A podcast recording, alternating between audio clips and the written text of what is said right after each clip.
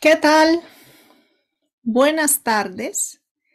Los cuatro pasos esenciales para la reparación del daño y la recuperación del equilibrio emocional y la confianza. De esto es de lo que te voy a hablar hoy. ¿Cuáles son esos pasos esenciales una vez has sufrido un daño o tú has causado daño ¿Qué necesitas recorrer, qué necesitas transitar, qué necesitas llevar a cabo para que puedas recuperarte del daño emocional o para que esa otra persona se pueda recuperar del daño emocional y puedas reparar esa relación y volver a construir confianza? Hola Monse, Esther, Gray, Paz, Sí, uno, mi. Bienvenidos. Qué rico que estén aquí. Eh, vamos a seguir hablando de las declaraciones poderosas y una de las declaraciones poderosas de la que vamos a hablar hoy es lo siento. Ahora bien, lo siento por sí sola no tiene mayor efecto a la hora de recuperar relaciones, recuperar la relación y reparar el daño. Yo te voy a mostrar esos cuatro pasos esenciales que necesitas llevar a cabo para que efectivamente se recupere el daño. Gracias, Esther. Qué lindo verte a ti también. Bueno, para quienes no me conocen, soy Marcela Gallego, psicóloga, psicoterapeuta gestalt, mentor ontológico y me he especializado en emociones, estados de ánimo, gestión emocional en momentos de cambio, de transición, eh, rupturas, duelos, todo aquello que impacte directamente tu estado de ánimo, tu equilibrio emocional, que perturbe em, tu paz en general. Y me he enfocado en la psicología, en trabajar desde el cuerpo y desde las emociones. Eso es lo que lo que, lo que hago, lo que te comparto y lo que hacemos aquí y lo que, ay, a ver, le quito, me olvidé quitarle el volumen a esto.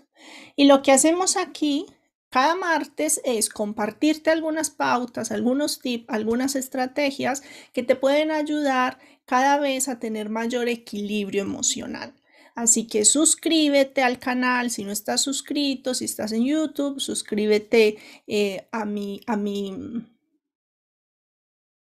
página web para que recibas cada domingo eh, información, contenido, ejercicios. También le puedes dar seguir a mi perfil en Instagram para que así te avise siempre que, que hago un directo. Todos los martes estamos por aquí. Así que retomamos. Hace ocho días no estuve por aquí, estuve descansando, que es también esencial en el equilibrio emocional. Y efectivamente, pues pude descansar y estoy aquí de, de nuevo. Hola Silmi, pues bienvenido, bienvenida. No alcanzo a ver tu foto. Qué rico que estés por aquí. Em, bien, veníamos hablando de las declaraciones. Entonces, ¿qué son las declaraciones? Habíamos dicho que dentro de los actos lingüísticos están las afirmaciones, que son todos los hechos, los datos, eh, las verdades que, que, que nos que nos rodean. Esto es negro, hoy es martes, son las 5 y 4 pm de la tarde en España. Esos son datos, esas son afirmaciones, es la verdad. Sin embargo, la mayoría de las de, de, lo que pensamos de nosotros mismos, de cómo evaluamos lo que nos pasa, no son verdades, son juicios que son otro tipo de acto lingüístico del que también estuvimos hablando.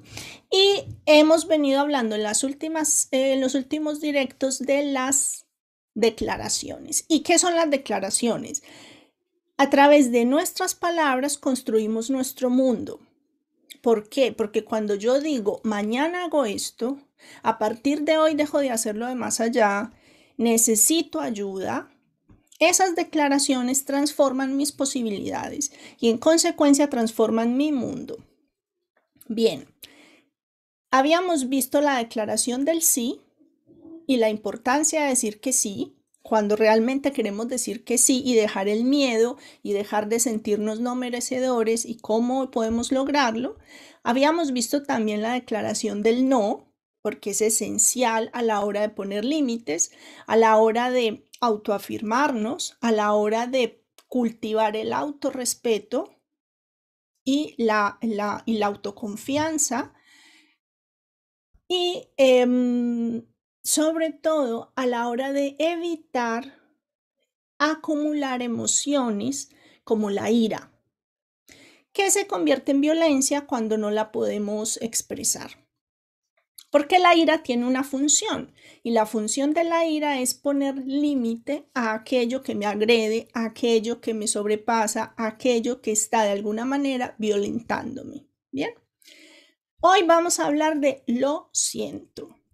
Pero como te decía, te voy a mostrar cuatro pasos básicos que te van a permitir reparar el daño o que puedes utilizar en esos momentos en los que sientes que alguien te ha causado daño y necesitas que sea reparado. O sea, que te voy a mostrar las dos posibilidades, tanto si te han causado daño como si eres tú quien lo ha causado. Esto que te voy a mostrar te ayuda en el trabajo, bien sea que estés en una oficina o que trabajes desde casa, porque en el teletrabajo hay muchos malentendidos, hay falta de coordinación, em, no no siempre, como es algo nuevo esto del teletrabajo, no logramos eh, saber exactamente aún qué es lo mejor, cómo nos, cómo nos funciona a nosotros, cómo lo podemos hacer. Y en medio de esto, pues podemos dejar de ser impecables con el otro, el otro deja de ser impecable con nosotros, nos puede maltratar de alguna manera o podemos sentir que nos maltrata y nos provoca daño emocional. Entonces, en el trabajo, en el teletrabajo, con tus amigos, con tu familia, en cualquier tipo de relación, estos cuatro pasos te van a ayudar un montón. Hola Lili, ¿qué tal? Muy bien. Em, decimos que lo siento, a ver, cuando nosotros causamos algún tipo de, de daño o de agresión, bueno, antes de eso, cuéntenme, porque ya saben que esto de un monólogo aquí no es muy entusiasma, que no, no me entusiasma tanto. A mí me gusta conversar, me gusta compartir, me gusta saber qué te pasa, eh, qué te provoca, eh, qué necesitas, sobre qué quieres que haga énfasis. Entonces, me gustaría en primer lugar que me cuentes, mientras yo te voy dando unos elementos básicos, te cuento el primer paso, me gustaría que me cuentes por el chat si es fácil para ti decir que lo sientes, si logras, si te quedas en paz y te quedas tranquilo, tranquila, cuando alguien te dice lo siento, si te es suficiente que te digan lo siento, y em, qué significa para ti reparar el daño, o sea, cómo sabes que ese daño ha sido reparado, qué tienes que sentir para sentir que el daño ha sido reparado. O si nunca te habías puesto a pensar sobre esto y de repente hoy se te aparece como posibilidad. Me gustaría que me lo cuentes por el chat.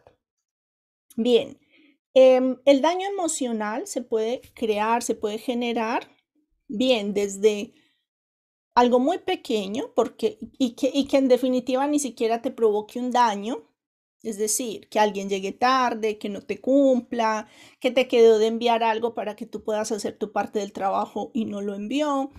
De repente, que haga esto no te va a provocar daño como tal emocional.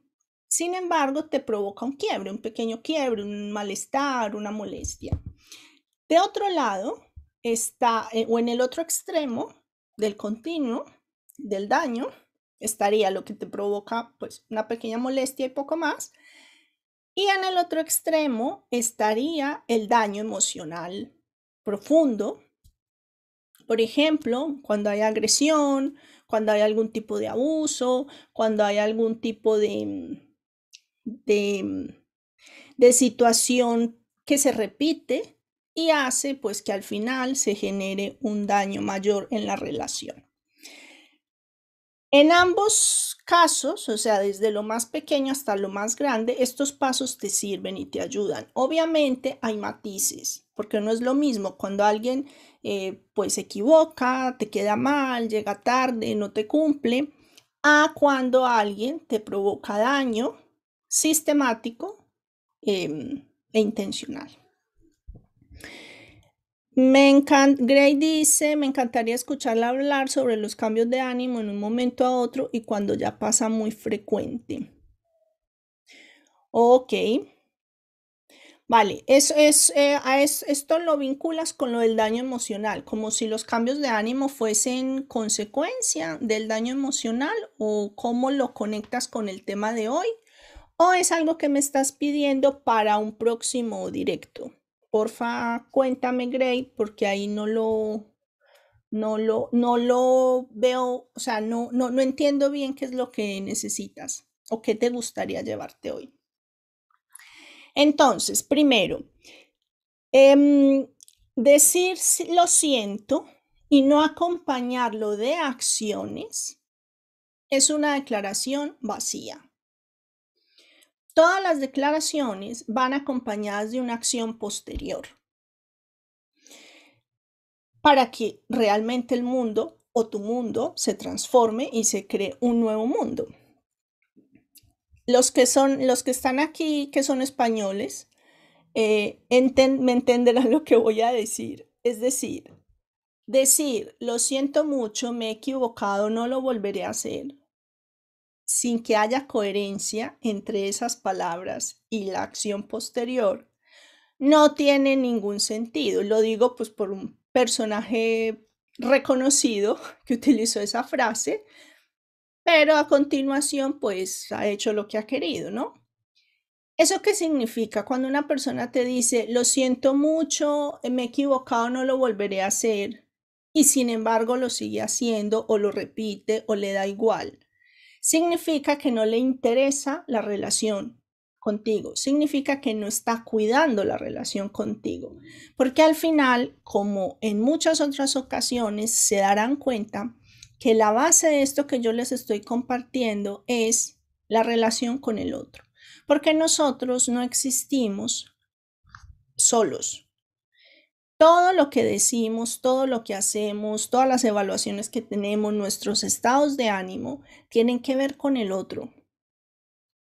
Entonces, Gray nos dice que, claro, que, los cambios de estados de ánimo con respecto al daño emocional y se generan, o sea, cuando tienes daño emocional hay una cantidad enorme de cambio cambios de estados de ánimo y el estado de ánimo puede saltar de una mano, o sea, saltar y ser inestable, ¿no? Imagino que, me, imagino que te refieres a eso. Y tiene que ver con que hay algo pendiente. Hay una conversación que tú tienes que te está dando vueltas, porque si hay daño emocional y no se ha reparado, esa conversación te sigue dando vueltas porque hay una necesidad que tienes. Sí, sí em, Sí queda grabado. me queda grabado. Entonces, para que podamos salir de esa montaña rusa que nos, de estados de ánimo que nos provoca el daño emocional, vamos a seguir estos cuatro pasos. Por eso les decía, decir lo siento debe ir acompañado de acciones. De lo contrario es vacío y no fortalece la relación, no ayuda a que se repare la confianza. Si estás del lado del perpetrador, por decirlo así, o sea, si eres quien comete la falta, eh, yo he agredido de alguna manera o Grace se sintió agredido por mí o agredida por mí, yo falté en algo, fui inapropiada, no fui impecable, etcétera, con, con, con él, con ella, yo como perpetrador, lo primero que debo hacer, el primer paso es reconocer el daño. De nada sirve decir, ok, ok, sí, sí, yo le digo que lo siento, pero pues yo no vi ningún problema en lo que hice. A mí no me pareció para tanto. Ah, es que mm, Gray o Lily es que son unos exagerados, pues tampoco era para tanto. Yo sí llegué tarde, pero ¿qué más da? Pues todo el mundo llega tarde. O, ah, sí, yo le dije que le iba a enviar esto, pero pues no pude. Y si no pude, pues no pude. O yo le dije que, que le iba a dejar de gritar. Ah, pero es que yo no soy capaz y yo grito. Eso no funciona, no vale. Es decir, yo necesito reconocer que mis acciones están provocando daño en el otro. Da igual mi intención. Aquí no se trata de tu intención. Porque muchas veces las personas dicen, es que yo no quería, es que no era mi intención. Entonces, no, no es mi problema, es su problema. No, sí es tu problema. Porque tú eres responsable de lo que provocas en el otro. Entonces, esencial ese primer paso reconocer el daño y decirle, mira, no tenía ni idea que esto era tan importante para ti o tan doloroso para ti. Una vez me pasó con una amiga que en temas de política, pues no sabemos hablar de política y no se trata de que no hay que hablar de política ni de religión ni de no sé qué. No, necesitamos aprender a hablar de política, aprender a hablar de religión porque y de tantos otros temas que tenemos tabú, porque necesitamos aprender a conversar y a construir con otros en la diferencia. Pues una vez yo le hice un chiste con, con un tema político, con un candidato que ella adora, ama, le enciende velitas y pues yo no, no logro entender su devoción porque pues a mí me parece siniestro, es mi juicio y le hice un chiste y se enfureció conmigo. Se enfureció. En lugar de yo decirle, tampoco era para tanto, pero ¿por qué te enfureces por esta tontería? Era un chiste, eres una exagerada, etcétera, etcétera. Lo primero que yo le dije fue, no tenía ni idea que este tema era tan sensible para ti y que te provocaba tanto daño incluso un, chiste.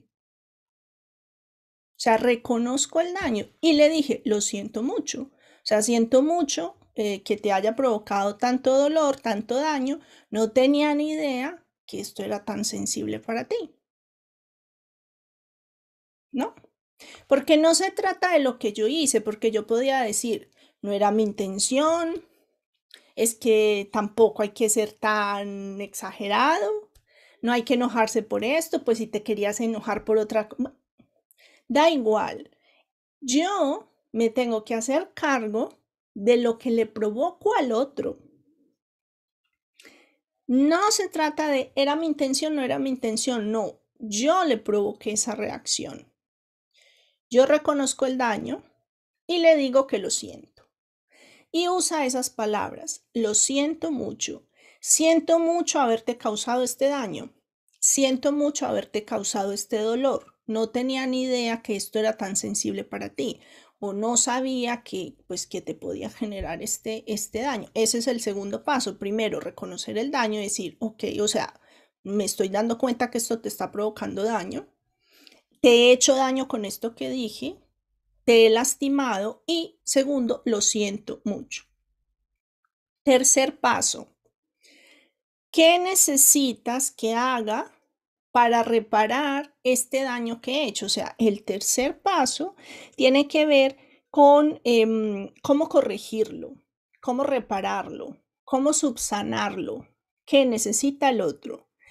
Y en este paso es esencial que sea el otro el que te diga lo que necesita y no que tú des la solución. Que tú digas, bueno, bueno, entonces mira, no, no te vuelvo a hablar, no vuelvo a hablar contigo, mm, etcétera. O sea, no des tú la solución. Tú has sido el que ha causado el daño. Pregúntale al otro qué tendrás que hacer para que sienta que se ha reparado. Esencial. Obviamente, si estás comprometido con esa relación, si te importa esa relación, y si quieres seguir construyendo esa relación y quieres que se restaure la confianza en esa relación, preguntas qué puedes hacer para que el otro sienta que el daño se ha reparado. Para todas estas conversaciones que te estoy planteando, o sea, para pararte frente al otro y decirte, siento mucho haberte causado daño, o sea, lo siento, veo que te he causado, veo que te he causado daño, lo siento mucho, ¿qué tengo que hacer para repararlo? Y el cuarto paso, que es comprometerse a hacerlo y que tiene otros cuatro pequeños, eh, pequeñas condiciones. Para hacer estos pasos necesitas tener fortaleza emocional. Y no siempre tenemos fortaleza emocional. ¿Y qué es la fortaleza emocional? La capacidad de tener conversaciones difíciles. Porque pararse frente al otro y reconocer que lo has hecho mal, que metiste la pata, que te equivocaste, que no fuiste impecable, que no fuiste compasivo, que no pensaste en qué le podías provocar, implica fortaleza emocional. Y es parte de lo que eh, trabajamos en, en terapia y en los cursos, o sea, cómo desarrollar esa fortaleza emocional para poder tener estas conversaciones. Lili dice, que te digan lo siento sin ningún tipo de muestra real de ese sentimiento o sin cambio alguno de sus acciones es totalmente inútil, no compensa. Creo que aún sientes más agravio, exactamente, porque sientes que, que te están tomando el pelo. Por eso yo les decía, si esa, si esa declaración, lo siento, no va acompañada de acciones, es, es un ingrediente esencial para terminar de romper la relación. Por eso, siempre que digas lo siento, necesitas llevar a cabo estos cuatro pasos que te estoy explicando. Hola, Sarito. Sin estos cuatro pasos, no vas a poder porque para qué dices lo siento tú dices lo siento porque te importa eso que pasó porque te importa el otro y te importa lo que le está pasando al otro si no no le dices nada y lo dejas simplemente ahí y que, y que se vaya con su dolor. Esto lo estamos viendo desde el lado del que comete la falta. Después los vamos a ver desde el lado del que recibe el agravio. Dana nos dice, ¿cómo reconozco yo que lo que tiene que... ¿Cómo reconozco yo lo que tiene que hacer el otro para sentirme reparada? Habitualmente tiene que ver con em, qué fue lo que te faltó o qué fue lo que no hizo o qué fue lo que te dañó. Por ejemplo, si en el caso con mi amiga, ella, ella, ella, ella, lo, ella lo que me pide es que no le vuelva a hacer chistes, que no le vuelva a hablar de política a ella, o que en los entornos en los que ella esté deje de ser irónica, porque pues cuando quiero soy irónica y cuando hablamos de política, pues más. A mí me gusta la política, eh, leo mucho sobre política, sobre geopolítica, eh, sobre politología, sobre, mm, bueno, o sea, me, me, gusta saber qué pasa en el mundo, necesito comprender lo que pasa en el mundo para también comprender lo que pasa a nivel social, porque todo lo que pasa a nivel social impacta a las personas con las que yo trabajo. Y eso me da en ocasiones mucha más información de la que habitualmente la gente tiene sobre política. Entonces, pues cuando algunas personas sienten que no tienen mucho conocimiento, em, pues no se sienten cómodas hablando de ciertos temas que no, que no dominan con alguien que, que, tiene más información. Entonces, pues yo acepto y le digo, no te preocupes, contigo puntualmente no lo vuelvo a hacer y no pasa nada. Tengo muchas otras personas con las que lo puedo hacer y puedo hacer chistes irónicos de política con muchos otros amigos. Entonces eso no tiene por qué quebrar la relación, ¿no? ¿Tú cómo sabes qué necesitas? Esa parte la vamos a hablar enseguida cuando hablemos del que, del que ha sentido el daño. Por ahora estamos con el que ha causado el daño. Entonces, primero, el que ha causado el daño, lo primero que debe hacer es reconocer que causó el daño y ser sincero en ese reconocimiento, decirle al otro que lo siente, preguntarle qué necesita que haga para reparar el daño y cuarto, comprometerse en no repetirlo. Porque si yo te digo hoy que lo siento porque te di una cachetada y mañana te doy dos, ¿qué sentido tiene hacer esa declaración? Porque la declaración lo siento es una declaración que indica que como eso me ha dolido a mí también, dejo de hacerlo. Por eso es lo siento. Y no, perdón, perdón. Es decir, yo habitualmente, em, cuando en consulta y en terapia, siempre hablo con las personas acerca del perdón y el ser perdonado. De esto incluso podríamos hacer solo un directo, porque en la necesidad de pedir perdón y de ser perdonado hay un juego de poder. Solo se los dejo ahí. Entonces, dejen de tener la necesidad de perdonar o de ser perdonados porque eso es un juego de poder enorme y esclaviza. Si les interesa el tema, más adelante podemos hacer un directo solo sobre esto y cómo cuando soltamos esa necesidad de perdonar o ser perdonados nos liberamos totalmente. La alternativa es decir lo siento y reparar el daño o pedir que el daño sea reparado, porque es una opción que te libera y que te empodera. Bien, el cuarto paso, que es em, comprometerse en hacerlo, tiene cuatro elementos básicos. Uno, la sinceridad, es decir, que seas serio en eso que estás diciendo, que efectivamente quieras comprometerte en no repetirlo. Segundo, la competencia. ¿Qué quiere decir la competencia? Que tú realmente puedas asegurar que esa situación no va a pasar. Por ejemplo, si yo le digo a alguien, te prometo, te prometo que mañana no llueve, yo no soy competente para hacer esa promesa. O sea, de mí no depende que llueva o no llueva mañana. Te prometo, te prometo, te prometo que mañana llego puntual. Pero es que si tú dependes de un autobús que va un día sí, un día no y va a cualquier hora, tú no puedes prometer que llegas puntual. En todo caso, podrás prometer avisar a qué horas vas a llegar en función de a qué horas cojas el autobús. Me, explico. Porque si no, tú no puedes prometer algo sobre lo que no tienes control. Entonces, ser sincero, tener la competencia, es decir, que sí dependa de ti, tener la fiabilidad, quiere decir que mm, la fiabilidad tiene que ver con que tú eres sincero en tus promesas y cumples.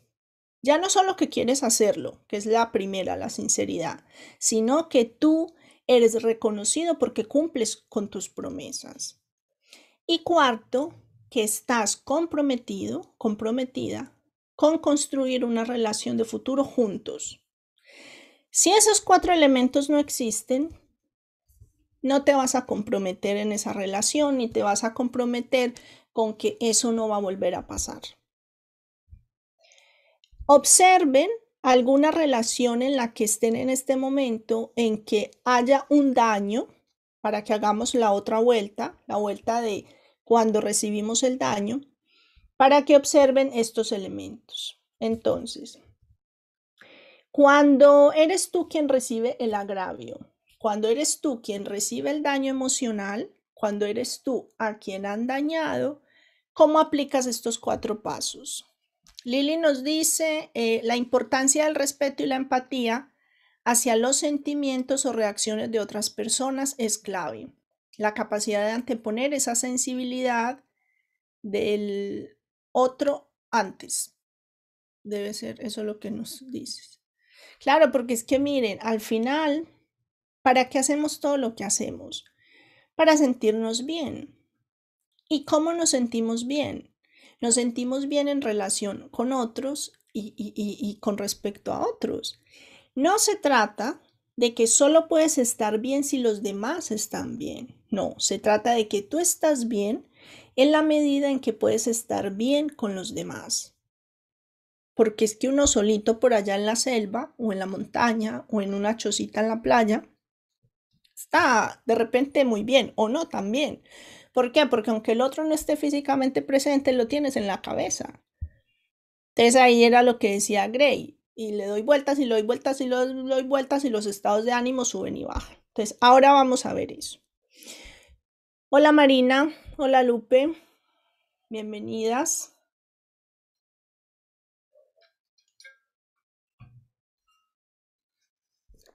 Perfecto.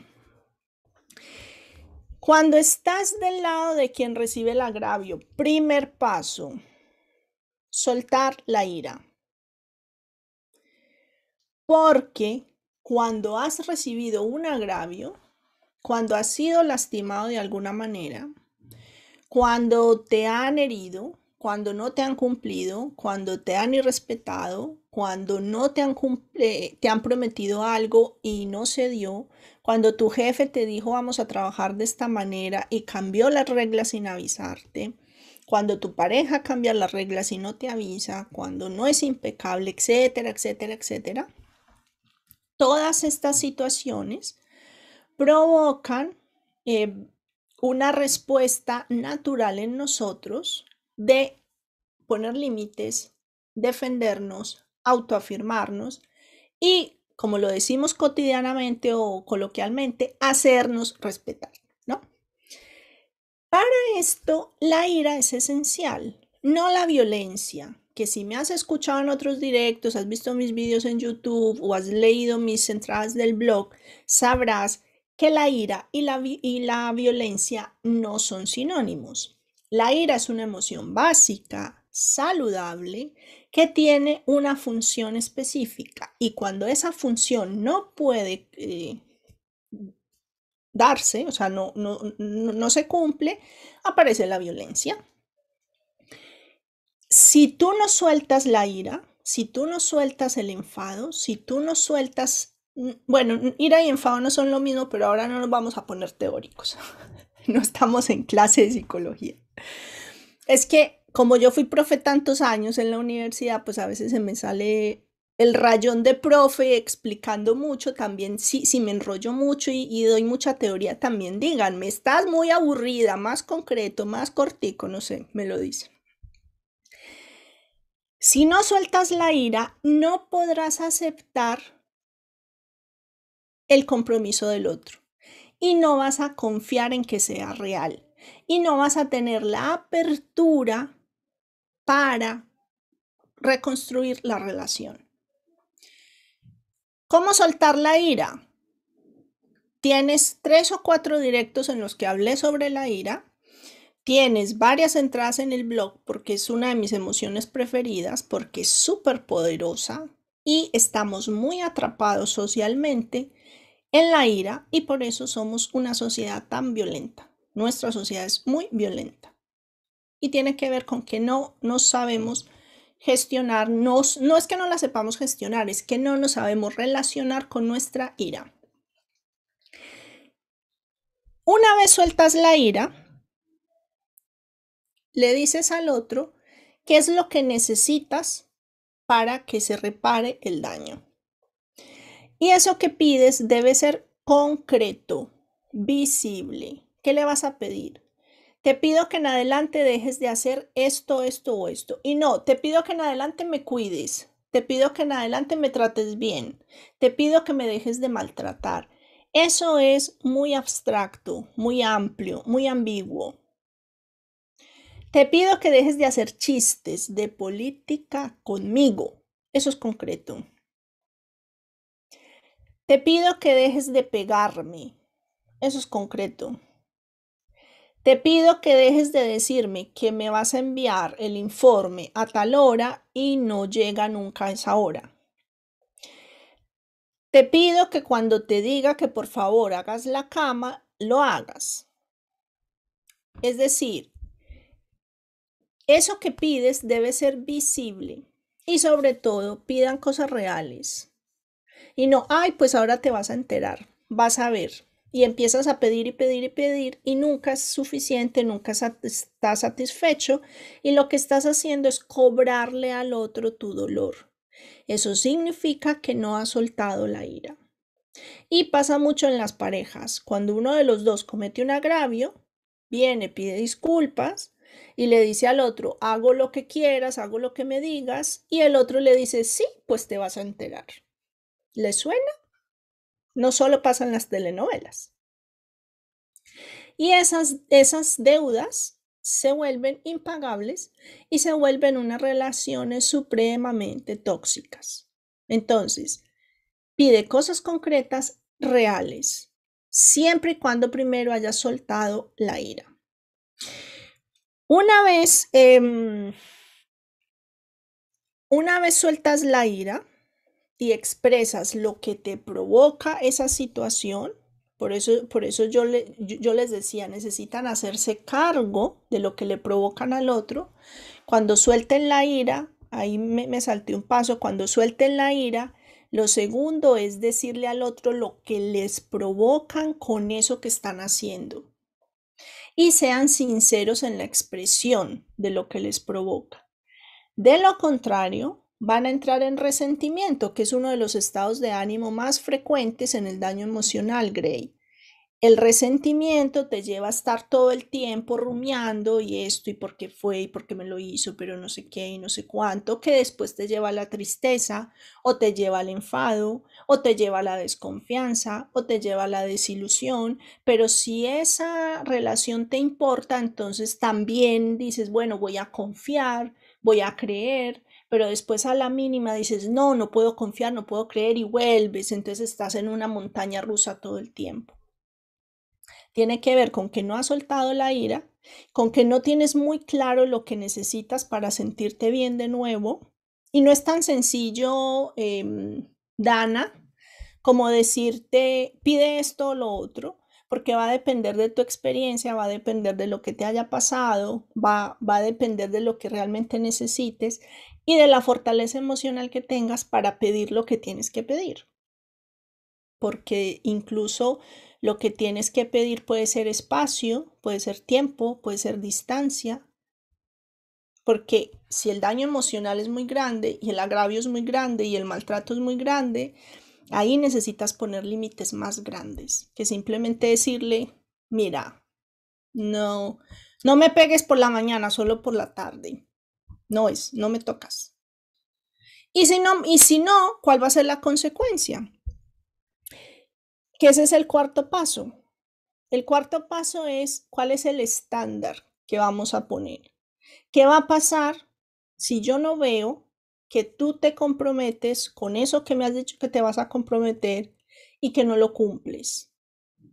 Porque si no lo cumples, un, un estándar es, esto es lo que yo espero de ti, esto es lo que yo tengo que ver, esto es lo que yo te estoy pidiendo, tú lo aceptas y te comprometes con ello. Sí, ok. Entonces yo ya tengo con qué comparar eh, si eso que tú estás haciendo es lo que yo necesito. Si esto no se cumple, si en lugar de estar igual a lo que yo necesito está por aquí muy por debajo, pues el otro tiene que saber cuáles son las consecuencias de que ese estándar no se cumpla. Y como decía antes, puede ser que incluso la relación se rompa, porque lo que no puedes permitir es que el daño emocional siga creciendo que se siga haciendo más grande, que siga aumentando. Porque al final vas a entrar en un resentimiento tal, en un dolor tal, que te puede provocar un trastorno del estado de ánimo. Te puede provocar una depresión, te puede provocar eh, un trastorno de ansiedad, te puede provocar un trastorno de pánico y no necesitas eso. Por eso es esencial poner pequeños límites es más fácil ir poniendo pequeños límites que esperar a que la situación sea incontrolable y cambiarla de repente. Dime, escríbeme en el chat, ¿cómo ves estos cuatro pasos? Si has podido ir identificando cuál te ha faltado, cuál necesitas implementar, se te ocurre cómo lo puedes implementar o si tienes alguna pregunta. Por acá, Dana, con gusto. Por aquí me decías gracias, con gusto, con mucho gusto. Díganme qué les va pasando eh, con esto que les, que les estoy contando.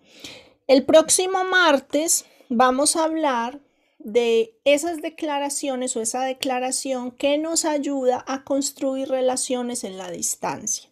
Porque con esto del distanciamiento social, del distanciamiento físico por el, por el la pandemia, que para mí realmente está mal nombrado porque lo que necesitamos es distanciamiento físico, un distanciamiento prudente para evitar el contagio y esto, pero no un distanciamiento afectivo, ni emocional, ni social. No tenemos por qué aislarnos, ni tenemos por qué em, sentir al otro como una amenaza. Y eso está sucediendo y tiene consecuencias emocionales importantes. Así que vamos a hablar de cómo reconstruir esas relaciones en la distancia y cuál es la declaración em, poderosa para hacer esto. Se los dejo como una incógnita para que tengan curiosidad de venir a descubrir cuál es esa declaración. Pero vamos a hablar de eso, de cómo, cómo reconstruir o cómo fortalecer las relaciones en la distancia, si estás haciendo teletrabajo, si por lo que sea vives solo, vives sola, si no has podido ver a tu familia últimamente, etcétera. Entonces el próximo martes vamos a hablar sobre esto. Eh, hola Winter. Monse, gracias, un placer. Gracias a ti. ¿Cómo saber si estás en un trastorno sentimental o depresión? Eh, no sé a qué te refieres con trastorno sentimental, porque como tal no existe. Si estás en una depresión, mira, te invito a, en mi blog, tengo varias entradas sobre la tristeza, porque la tristeza y la depresión son diferentes. La tristeza, el duelo y la depresión son diferentes. Y em, básicamente algo muy rápido la depresión implica que lleves unos meses en un estado de ánimo de apatía, de no querer hacer nada, de no levantarte de cama, de no tener apetito, de tener trastornos del sueño. Pero no es que te pase un fin de semana o llevas un par de días así. Necesitas mínimo tres meses de sentir un conjunto de síntomas. Ahora bien, una depresión es la consecuencia o el punto final de eh, todo un proceso previo. Una depresión no aparece de un día para otro. Previamente, probablemente has estado triste, has tenido cambios que no has sabido asimilar. Miren, el propósito de la tristeza es la reflexión. Y la tristeza siempre aparece después de una pérdida. Entonces, cuando hay una pérdida, del tipo que sea, sea, desde que perdí unos pendientes que me encantaban, hasta que perdí, alguien muy cercano a mí perdió la vida, o perdí mi empleo, o perdí mi casa, o perdí mi, mi matrimonio, lo que sea, siempre que hay una pérdida, aparece la tristeza. Si son unos pendientes, pues la tristeza me dura un minuto, pero si es la vida de alguien a quien amo, pues me va a durar unos meses, ¿no? Ese tiempo, ese periodo en el que aparece la tristeza, tiene el propósito de que reflexiones respecto a cómo va a ser tu vida a partir de ahora después de esa pérdida. Cuando tú te tomas el tiempo de reflexionar y transformarte a partir de esa nueva situación, no se te convierte en una depresión. Vives la tristeza, elaboras el duelo y tu vida continúa. Cuando no tomas el tiempo para hacer ese proceso es cuando muchas veces aparece la depresión. Yo he visto en, la experiencia psicoterapéutica personas con depresión de años que inicialmente lo que les sucedió fue que no experimentaron la tristeza ante la pérdida. ¿Por qué? Porque los medicaron habitualmente, es porque los medican, en el, durante el duelo, durante esos primeros meses en los que se da el proceso natural del duelo, les dan medicación, la medicación les impide realizar el proceso normal de duelo, cuando con los meses, con los años, empiezan a retirarles la medicación, el proceso de duelo se reactiva porque tiene un tiempo y un proceso natural y se tiene que dar sí o sí. Entonces parece que hay una recaída, vuelven a la medicación y se vuelve un círculo vicioso. Lo he visto muchísimo Y el, tema con la, con la tristeza es que hay que pasar por ella. O sea, la tristeza no se puede saltar, no se puede rodear, no se puede evitar, no se puede abreviar. Hay que sentirla, experimentarla, llorar. Y llorar, y llorar, y hacer lo que haya que hacer con la tristeza. Así que, no, eh, Gray, pues tienes que hablar con alguien que sepa hacerte el diagnóstico, pero si esto te ayuda, pues me, me alegra. Muy bien, nos vemos entonces el próximo martes. Eh, empieza a partir de hoy a aplicar estos pasos, obsérvalos. Cuando causes daño, ve y busca repararlo de inmediato, desde lo pequeño, porque así te acostumbras a hacerlo y cuando sean situaciones más grandes, pues vas a tener el hábito y te va a ser más fácil salir de ellas y no te vas a quedar atrapado en la culpa de lo que hice, de por qué lo dije, por qué lo hice, etcétera, etcétera. Y cuando seas tú el que es el agraviado, pues también, aunque los, los, el agravio sea pequeño, eh, ve y busca reparación, ve y pide reparación, no desde la ira, no desde la eh, la, la violencia, sino desde la confianza de qué es lo que necesitas y te mereces y en consecuencia vas tomando el hábito y cuando sean situaciones más complejas pues te va a ser mucho más fácil. Eh, no supe explicarme la pregunta, pero su respuesta era la que estaba buscando. Para mí es un placer. Pues mira, me alegra. Me alegra que te haya servido, que te haya ayudado. No es tan sencillo querer expresar las inquietudes o las dudas muchas veces solo, solo escribiendo. Es una gran limitación. Por eso siempre digo que no hay que, o sea, que los chats y, el, el, WhatsApp y el Telegram, todo esto es para coordinarse. ¿A qué hora nos vemos? A las 5, listo, chao. No más. No hay que conversar por aquí por esto. Pero bueno, me alegro que te haya servido. Un abrazo enorme para todos. Nos vemos el martes para que veamos de qué manera podemos construir esas relaciones en la distancia sin perder su, su poder, su potencia y su importancia, porque Recuerden que nosotros somos en relación con el otro, necesitamos al otro y necesitamos estar cerquita, necesitamos tocarnos, necesitamos abrazarnos, necesitamos acariciarnos, sentirnos, que no nos pueda el miedo. Un abrazo grande.